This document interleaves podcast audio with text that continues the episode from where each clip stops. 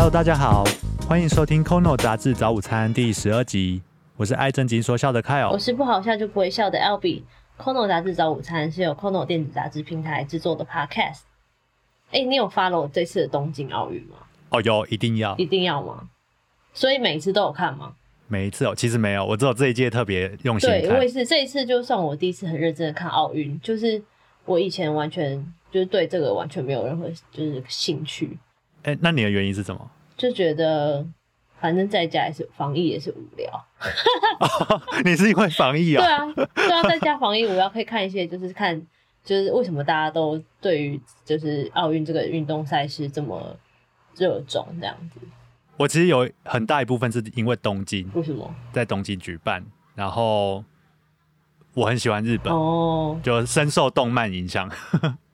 是我对这次的开幕表演，就是超级变变变那一趴、哦非常有印象，哦对吧？超级精彩的。以前还会转到名次，然后准时收看他们的比赛。，对对对，应该没有人没看过吧？我们的听众就是超级变变变。就年纪的话，应该我觉得应该大家都有看过。我就想大对，对没错，大家都有看过。好，帮一些没看过的听众，就是稍微简介一下，它是一档日本的知名综艺节目，嗯然后它是由呃日本当地的民众组队，然后去扮演各种他们想要呈现的主题，嗯然后由评审给分这样，然后办的越像越高然后都很分。厉害，就是各种不不不限于什么人事物什么的。嗯，对，很精彩。好，然后所以我们这一集要聊聊，就是这一届二零二零东京奥运，真的是命运多舛啊！他呃一直迟迟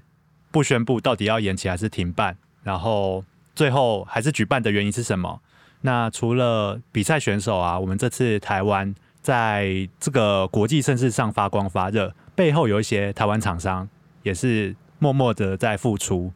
然后我们最后也想要聊一下，我们可以从奥运选手身上学到什么精神。好，这次要来聊聊啊、本届奥运我们里面的赛事比较印象深刻的片段。我觉得我印象最深刻的就是那个英国的那个金牌的跳水选手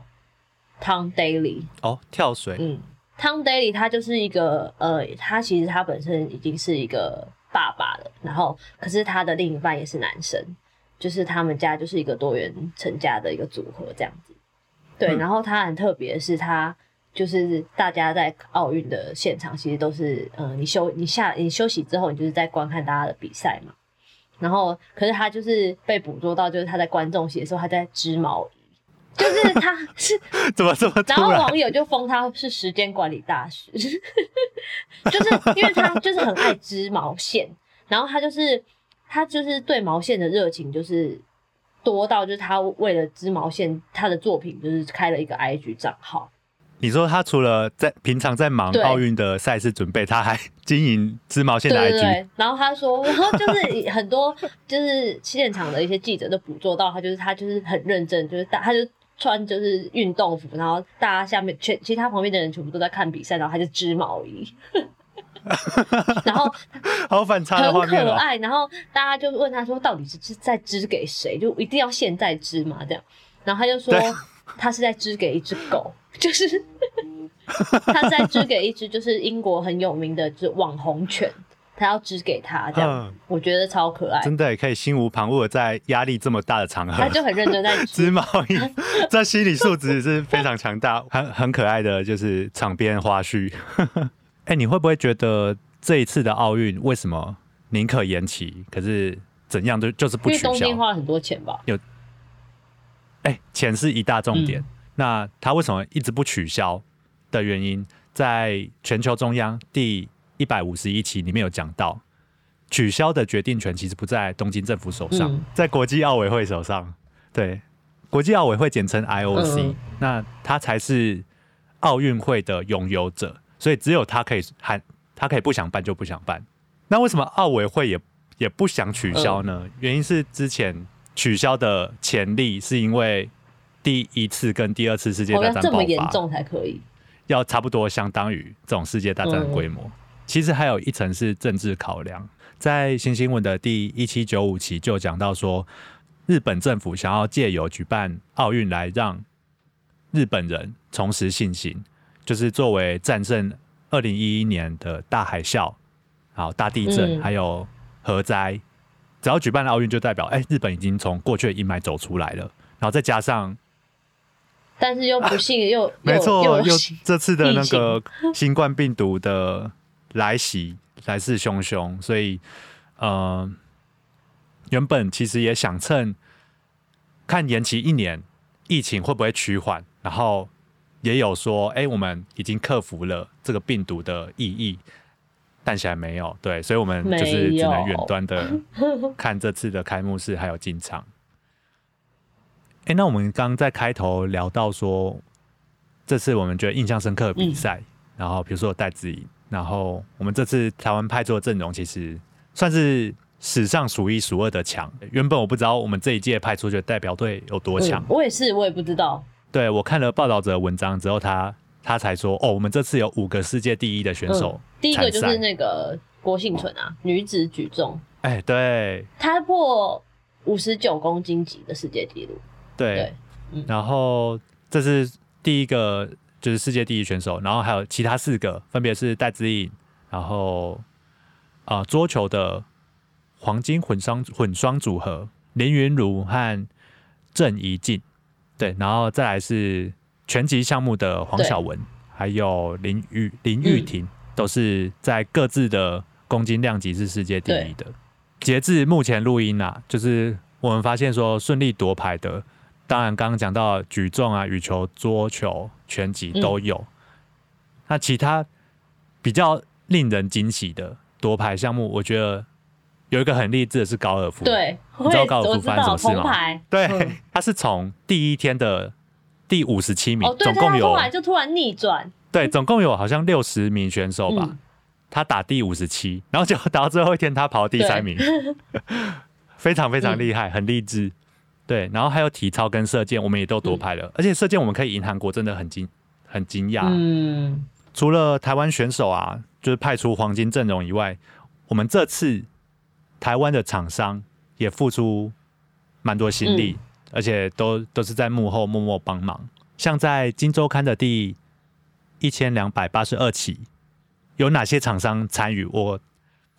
稍微带稍微带大家就是想象一下。好，假设我们今天都可以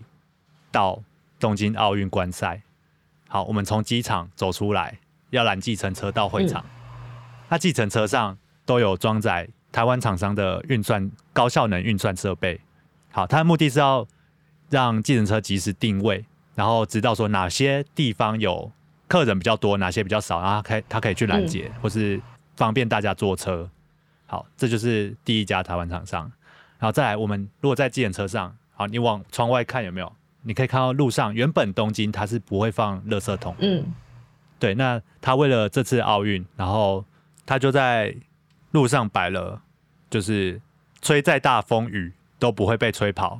的垃圾桶。好，这也是台湾做的。对，然后我们搭车搭搭搭搭到会场，然后要进会场前，哇，看到门口摆了很多花，好，这些花架也都是台湾厂商做的。然后还有就是你看完比赛，而，想说啊，掏钱买一下这次纪念品好了。OK，口红胶、网球纪念品都是台湾做的。嗯这次的东京奥运，它又被称为是五 G 最大的商用场合。哦，就其实我们大家一直都不觉不觉得，哎，五 G 到底厉害在哪里？它这次就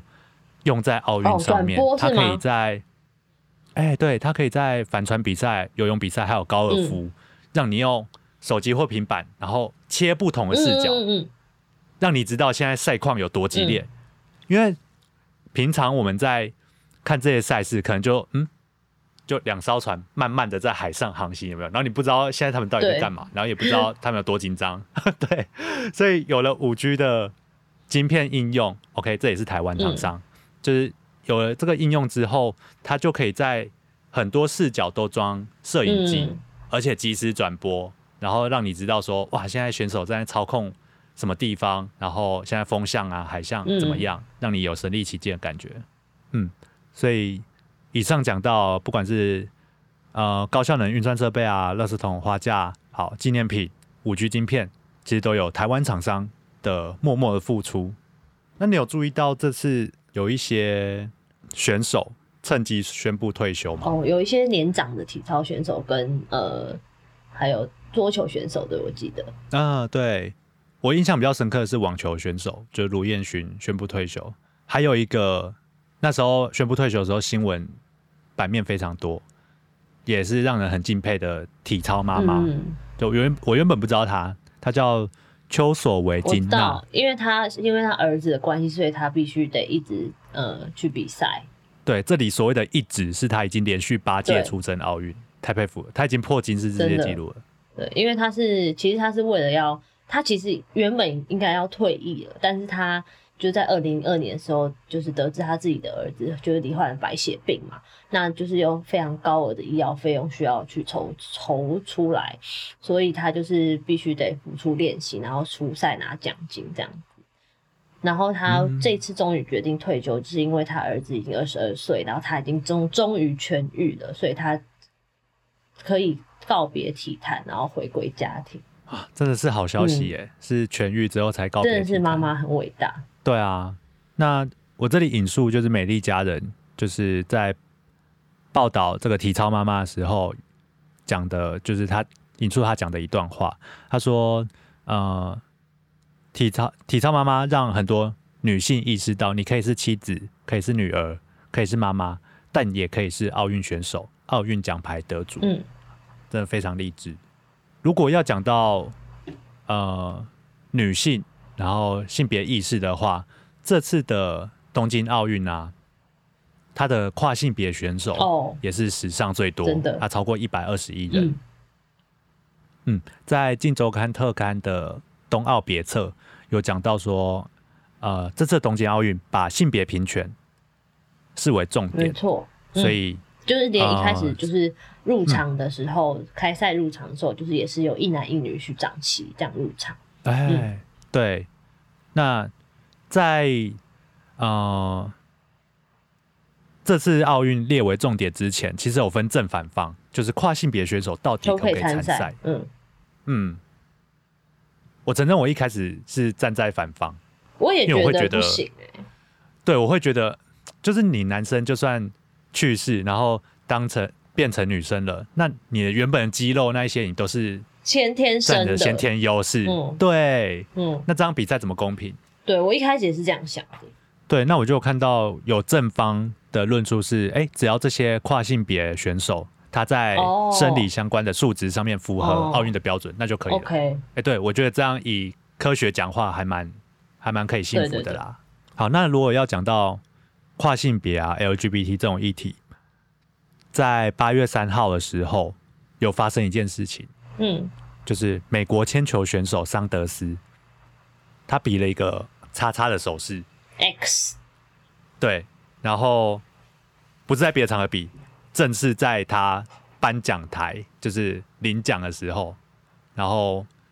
全球就是电视台在转播这个领奖画面的时候，比了这个动作。这件事其实很严重，你知道为什么吗？他应该我记得奥奥运的那个规定是有说不能在颁奖台上做出任何抗议的行为，对不对？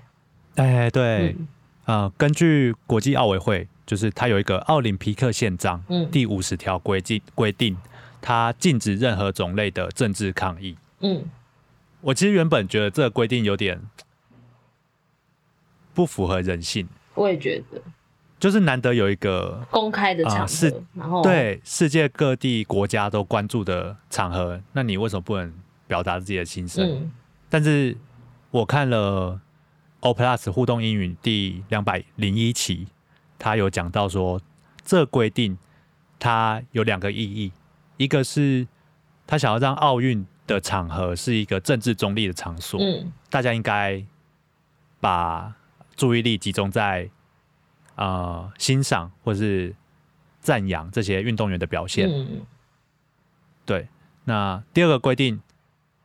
我觉得有让我翻转我的想法。他说他是为了保护运动员，不用对个人可能不认同的议题哦表达力对，可。能因为他可能一表一一一有人去就是做出任何抗议的行为，就会可能大家就会被问到这些问题，就会被迫要公开自己的想法。对，嗯比如说他就有有些选手可能就会被迫表态说，哎、那你觉得运动员做经济舱会影响你的比赛表现吗？对，不能，这很难回对，答。不能表态，不能表态，对对，这这种不同，就是跟自己心声不一定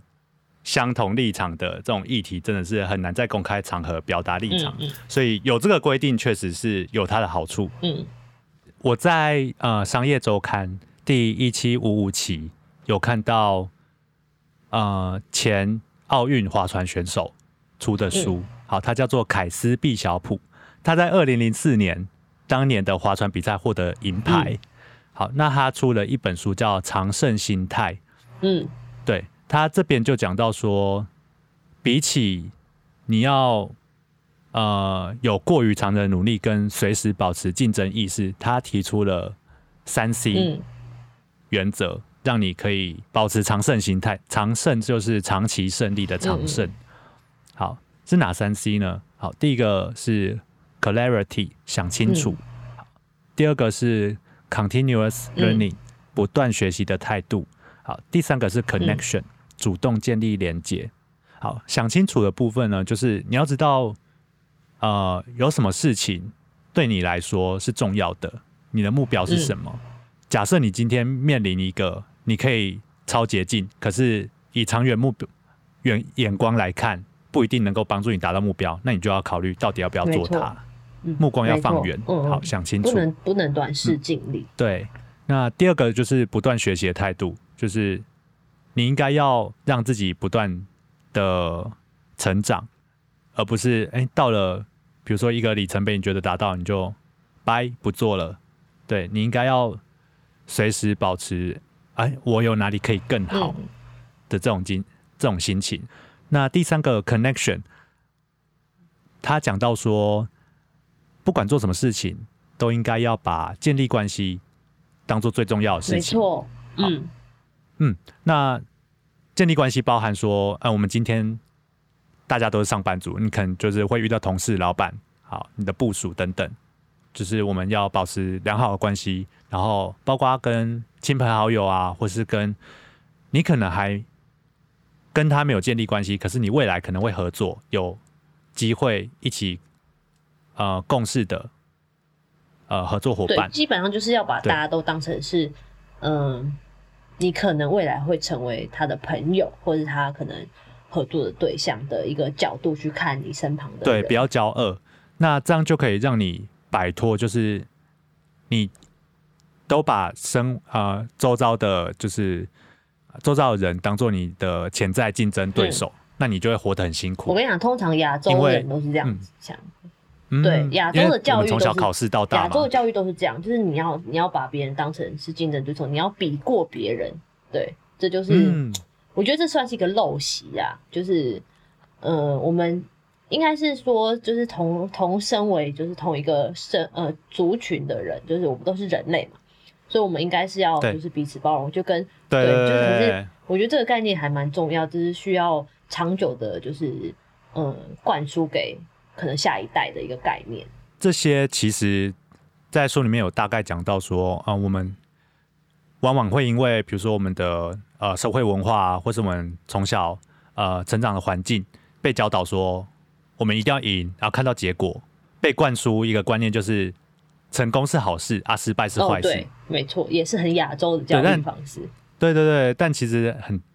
真正的人生不是只有零和赛局，就是大家应该都可以或多或少在某些情境下会想到，其实我们这样可以双赢甚至三赢的方法。嗯对啊，那以作者自己的经验，他就是分享说，他在划船的时候，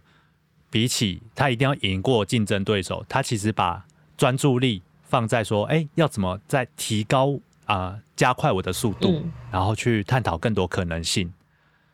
对，所以随着他啊练习呀，或是比赛的经验值，他其实摆脱了一定要赢的这种执着的心态之后，反而让他表现更好。，就是得失心不能太重。嗯，那他就把这个呃心态呢称之为长胜，就是 Long win，long win。好，所以在这边跟大家分享，我们可以跟奥运选手学习的三 C。好，第一个是想清楚，第二个是持续学习，好，第三个是建立连接。总结一下，我们今天聊到的，就是关于奥运这个议题啊，其实，在我们的杂志里面可以展开很多面向讨论。嗯比如说，你看政府面对的国际压力，不管是东京没有取消的权，没有取消东京奥运的权利。对，就是当地政府很难凭一己之力，就是扭转这个国际局势啊，对啊，然后还有我们在呃看这些台湾选手热，就是活跃的表现之余，也也可以默默的为我们台湾厂商加油，因为他们也在国际舞台上发光发热中，也很高兴可以看到，就是在这种国际赛事。它其实是渐渐往多元方向发展，性别议题啊，哦或是人权的议题，也都会被拿上台面讨论。对，那我们刚的那这些分享啊，其实也看到杂志它在探讨同一个议题，它其实有很多很多元的视角。你看，像我们刚刚讲到商周、金周，它就会从呃台湾厂商、台湾制造、去讲说我们这次在国际舞台的表现。对对，然后还有我们可以从奥运选手身上学到什么这种职能的发展，心态，对心态培养，对。那像时尚流行杂志，它就可以从性别议题切入，比如说呃女性选选手，呃在这种赛事国际赛事退役之后，嗯、他的心境心路历程是什么？那给其他呃其他的女性们，就是带来什么样的示范？对，还有激励作用。所以看杂志，我觉得算是呃，不管你是单纯为了兴趣看，还是你想要呃培养你的多元的视角或观点，我觉得都是蛮好的一个媒介。嗯，今天就跟大家聊到这边，喜欢我们的频道或是有想提出的建议，欢迎到 Apple Podcast 留言，或是加入脸书粉丝团或社团私讯告诉我们你想听到什么杂志介绍，或是期待哪些主题，我们也会将今天提到的资讯放在节目说明栏哦。那每周六我们都会推出新的一集，记得订阅哦，拜拜。拜拜。